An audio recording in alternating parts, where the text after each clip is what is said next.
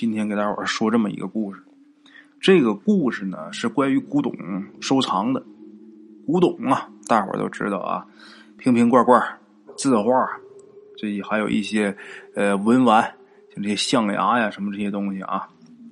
今天是关于一个瓶子的故事。故事的主人公呢是鬼友的叔叔。这个他这叔叔啊，这人挺有意思的，是在大学教书的，五十多岁。用他自己话说呢，他自己呀，尚有赤子之心。用他媳妇儿话来说呢，就是没溜。用咱们鬼友话来说啊，就是说挺好玩的。我这叔叔挺好玩的。我理解啊，大概是这样的。这个人呢，学问呢是真好，为人呢也特别好，就是有时候嘻嘻哈哈的，喜欢开玩笑，有点像老顽童的那个风格。咱们举个例子来说啊，他今年不是五十多岁吗？跟二十岁左右的这些学生们啊，玩的非常好。跟那些学生们打赌，说我自己能吃一斤饺子，然后赌两瓶啤酒的。我要吃完，你们给我买两瓶啤酒。我要是输了的话，我给你们买什么什么。就这么，在自己这学生的宿舍里边啊，他的这些学生见证之下，这位叔叔啊，这位大叔脸都撑红了，才把这一斤饺子给吃下去。当时那同学看着都担心呐。他吃一半的时候，大伙都说：“算了，算了，算了，算我们输了啊！算我们输了，别吃了。”这大叔一听说什么叫算你们输了，那哪行啊？吃完，呱呱把这一斤饺子都给招了。这学生们那是心服口服啊！买啤酒吧，不是赌啤酒的吗？就这么的，买两瓶啤酒。大伙想想啊，吃那些饺子，这喝啤酒，那啤酒胀肚啊！但是这啤酒是他赢的彩头啊，是吧？逼着自己把这酒喝下去。出来的时候啊，这学生们呢，看他这样也不放心，就说：“那个，哎，老师，我们送你回家吧。”然后这个大叔说：“你我用你们送什么呀？”那个老师啊，你说您这喝酒了，喝完酒，你看您脸那么红，回去这师母该不会生气吧？你再听这边大叔说啊，你看你们有点什么出息啊？我喝点酒算什么呀？就你们这样以后的啊，都得让你们老婆给管死。大伙听听这话说的是非常大气啊，但是回家以后啊，被自己媳妇骂的是狗血淋头啊，然后还闹了好几天的肚子。那能不闹肚子吗？那么大岁数吃那么些饺子，还喝两瓶凉啤酒，那还好得了？请了一个礼拜的病假，哎呀，把自己媳妇儿气的。过年走亲戚的时候啊，这个大伙儿亲戚都说啊，就说你那多虎啊，五十多岁的人了，你再称病了。哎，他也没好意思说什么，也不改。这人呐，就是这么没溜他自己还说我这是尚有赤子之心，在别人眼里看着就挺好玩的。哎，是这么来的。大伙想想他啊，五十多了还这么爱玩，年轻的时候那就更不用提了。话说在二零零几年的时候啊，那会儿他三十多岁，结婚呢时间也不长。他呢有个同学呀，就爱上古玩了。两千年多点儿啊，零二零三那会儿就爱上古玩了。人就这样啊，容易被身边的人所影响。他就受他这同学影响啊，对这古玩也开始感兴趣了，跟着一块玩他呢，这人是这样，别看没溜啊，但是第一赚钱的本事不赖。当然，人家是靠学问换来的，都是正道来的钱啊。第二，他知道自己存小金库。那么说，有了这两条，玩古玩那就有了经济基础了。大伙知道啊。你玩古董、玩古玩、玩收藏，你要是没钱、没经济基础，你弄不了。这大叔啊是个很聪明的人，他呢又有同学啊帮忙指点，在收藏这一块啊还真没打过眼。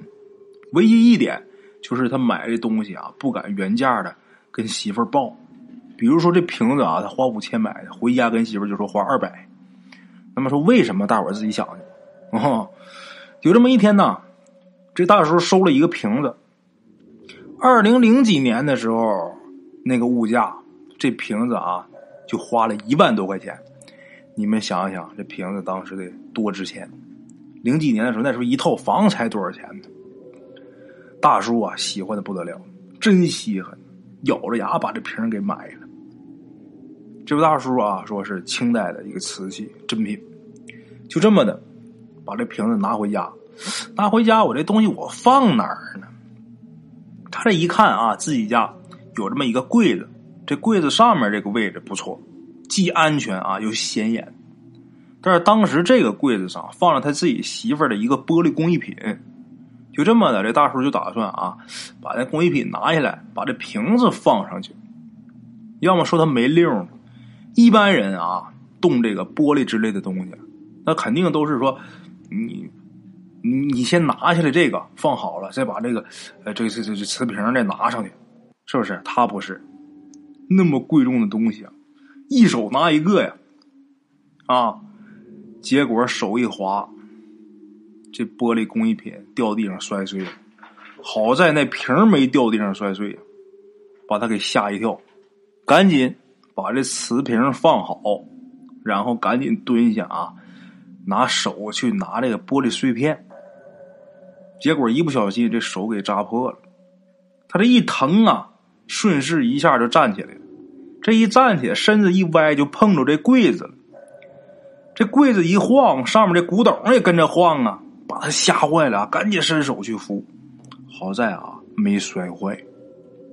这一下他不敢拿手去捡那玻璃碎片了，赶紧拿这个扫帚，拿这簸箕，把这个玻璃碎茬给收拾干净，倒了。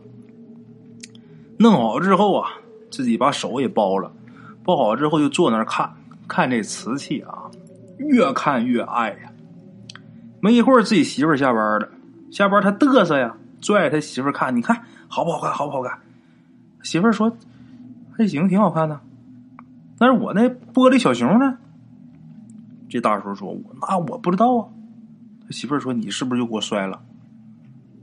我没给你摔啊。他不承认。结果啊，俩人吵了一架。那会儿都三十多岁啊，年轻气盛，俩人吵了一架。这个结果呢，就是这位大叔。啊，晚上去沙发上去睡去了，让自己媳妇给轰的。哎呦，他当时长得啊挺壮实，这人呐，这坨大，这体格大，睡沙发他不舒服，所以说他总得翻个身捂的。也就是半夜啊，半梦半醒的时候，有这么一次翻身冲外的时候，朦朦胧胧的，这他就看啊，离自己不远的地方站着一个人。由于这个沙发高度的关系啊，他一睁眼只看到这个人膝盖以下，但是可以确定是个男的，裤子是男款，鞋是男鞋。这大叔一下就坐起来了啊！但是这时候觉得眼前一花，瞬间什么都没有了。他刚才这一翻身一睁眼啊，这么快，他也没看清楚细节，但是可记得这人穿着一个西裤，西装的西裤啊，应该是个老头。这大叔愣了一会儿啊，就想我这怎么做这么一个梦啊？睡吧，接着睡。后面睡觉的时候。他就总担心，因为之前的太清晰了，睡睡不踏实。结果他还真就又看见两三回，还真是一个老头穿着一身西装。但是他一注意这老头这老头就不见了，把大叔给吓坏了，害怕了，抱着这个被子啊进卧室，给自己媳妇承认错误啊，就这么的。在屋里边睡，这才安心睡到早上。咱们简短截说，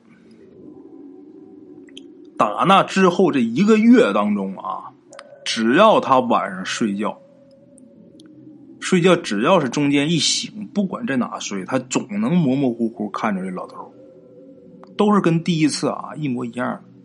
他只要一注意力这一集中啊，这老头就不见了。大叔害怕呀，我这是着了邪，见了鬼呀！赶紧各处开始找朋友帮忙。他有一个朋友啊，就认识这个搞这方面工作的，搞这灵异工作的。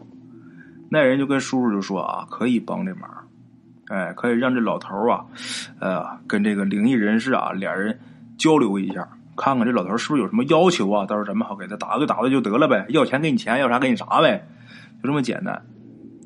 这个人家这个搞灵异这位啊，人家说了，看这样啊，看这架势，不像是来害人的啊。大叔说：“那行啊，那沟通吧，什么都已经答应了。”但是转念一想。这大叔就提了一个要求，什么呢？他这人好奇心特别旺盛，他就希望啊，这个灵异人士啊能帮忙，让那老老头啊跟自己交流交流。结果这个搞灵异的啊也答应了。怎么做？这个做这各种准备啊，细节就不说了。总之啊，最后这个搞灵异的告诉这位大叔：“你今天晚上自己睡，这老头儿会来找你，就这么的。这位大叔晚上自己啊，又跑客厅沙发上睡去了，心情很忐忑呀，而且很兴奋，等着。他都没睡，等到半夜十一点多，这老头真来了，啊，穿的西装革履的，但是一看这个西装款式很老，还拄着一根棍儿。来了之后啊，这老头很有条理。先说出自己的来历。这老头呢，普通人家出身，二十多岁刚出头就来北京求学，在北京打拼，凭着自己一身学问呢，开了一家工厂。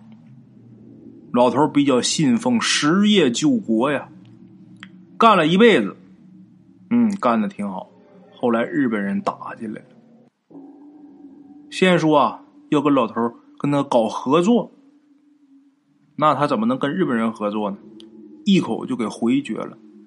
这日本人又找了好几个借口，阻扰他开工。这老头一看，你不不让我好好干吗？行，我停工，我不干了。就这么的，几个主力技术工人，他宁可自己啊花钱白养着，哎，我也不跟你日本人为伍。哎，这么一来，日本人急了。把他给下了大狱了，这工厂呢也没收了，家里几乎是倾家荡产才把他给赎出来。那几个技术工人呐，哪儿去了呢？这老头啊，在看日本人要对他动手之前，就给这几个技术工人每人一大笔钱，让他们赶紧离开北平。日本人呢，看上他的工厂，以及后来把他下大狱、没收他财产。这一系列的这些事儿啊，其实都是一个汉奸主持的。当时因为救他啊，他家里花的这些钱，大多数很大一部分都是花给这个汉奸了。日本人当时啊，其实很忙，对他这个工厂啊，没怎么太在意。真正对他这工厂眼红的是这个汉奸。现在这些技术工人都不在了，这汉奸玩不转这工厂。结果啊，又要聘他回去帮忙。那在汉奸想啊，他现在已经是倾家荡产了，哎，又被自己给收拾过。现在我还能给你一个工作的机会，你能不来吗？结果没想到这老头啊，宁可上街上去卖冰糖葫芦去，我也不去你汉奸厂子去工作。这咱也能想得到啊，那原本是我的。你把我这东西给我霸占了，现在又让我去给你打工，那老头能干吗？不可能，他不去，这汉奸也没办法。这汉奸挺下三滥的，每天就指使几个臭流氓啊，他不是在街上卖冰糖葫芦吗？指使几个臭流氓，时不时的就去收拾他一下。那么说，这老头有没有儿子？有没有儿女啊？有，老头有俩儿子。七七事变的时候，一个在读书，后来去了西南联大；一个呀被老头给送去从军去了。所以说，俩儿子都没在身边。老头就这么熬着呀，好不容易熬到光复了。南京政府啊派人来接收，并且惩治汉奸。他就想啊，这回该物归原主了吧？没想到他这厂子被定作是逆产，又被国民政府给没收了。那么那汉奸怎么惩治的呢？这接收大员说了，这汉奸呐，他是地下工作者，啊，他是曲线救国。后来呀，才知道这汉奸给南京来的官员呐塞了不少好处啊，所以说自己是摇身一变，又变成了国民党政府的官员。这老头气不过呀，实名举报这个汉奸，他干这么些恶事他怎么还成曲线救国了呢？结果老头一举报这汉奸，这犯了忌讳了，这汉奸就找人要把老头给弄死。啊，最后这老头肯定是斗不过他呀。因为这个俩儿子都没在家，啊，这时候小儿子在西南呢，大儿子到那个阶段的时候，其实已经战死沙场了，已经打仗打死了，最后把这老头啊给害死了。老头死了以后也不甘心呐，这个鬼魂就去找这汉奸闹，这汉奸花钱请人来把。这老头给收了，收了之后就封这瓶子里边后来咱们中国人民解放军节节胜利，这汉奸害怕，跑到台湾去了。往台湾跑去的时候，很多东西他是带不走的。这瓶子啊，当时啊，在他们家来说不是什么值钱的东西，所以说这瓶子就落在北平了。这个事情的经过呢，基本上就是这样。啊，那么说这老头在瓶子里待了这么多年，为什么这么多年他都不出来？现在来找咱们这位大叔呢？因为呀，这么多年他都没有机会出来。那天咱们这位大叔他手不是破了吗？这血擦在这瓶子上了，老头借着这个血才能出来。他借着这位大叔的血，所以说就只能来找他。老头每天呢都想求这大叔帮忙。可是这大叔那时候三十多岁，一大老爷们阳气旺啊，睡得迷迷糊糊的时候，这神志啊不是很清醒的时候，这老头呢能闪现一下，但是这老头没法跟他对话。只要这位大叔一清醒，这个人一清醒，这神气旺盛，老头就必须得回去，要不然呢就得被他给冲散，因为。年轻啊，年轻体壮啊，火力旺啊。那么事儿是弄明白了啊，现在怎么放这老头去轮回呢？其实这个办法很简单，但是让咱们这位大叔很挠头。怎么回事呢？就是砸碎这个瓶子，这老头就可以去轮回了。哎呀，咱们这大叔啊，犹豫了十几分钟啊，确定这老头没有钱给他啊，没钱赔他呀。这不大叔摇摇头说：“哎，罢了，你也挺惨的，我就帮你一回吧，下不为例啊。”把这瓶子拿，这会儿不在客厅跟老头对话呢吗？半夜的时候啊，这时候拿这瓶子奔阳台就去了啊。到阳台之后，把这瓶子啪嚓一声给摔得粉碎。这瓶子一摔碎，这老头忽然间又出现了啊，对他深鞠一躬。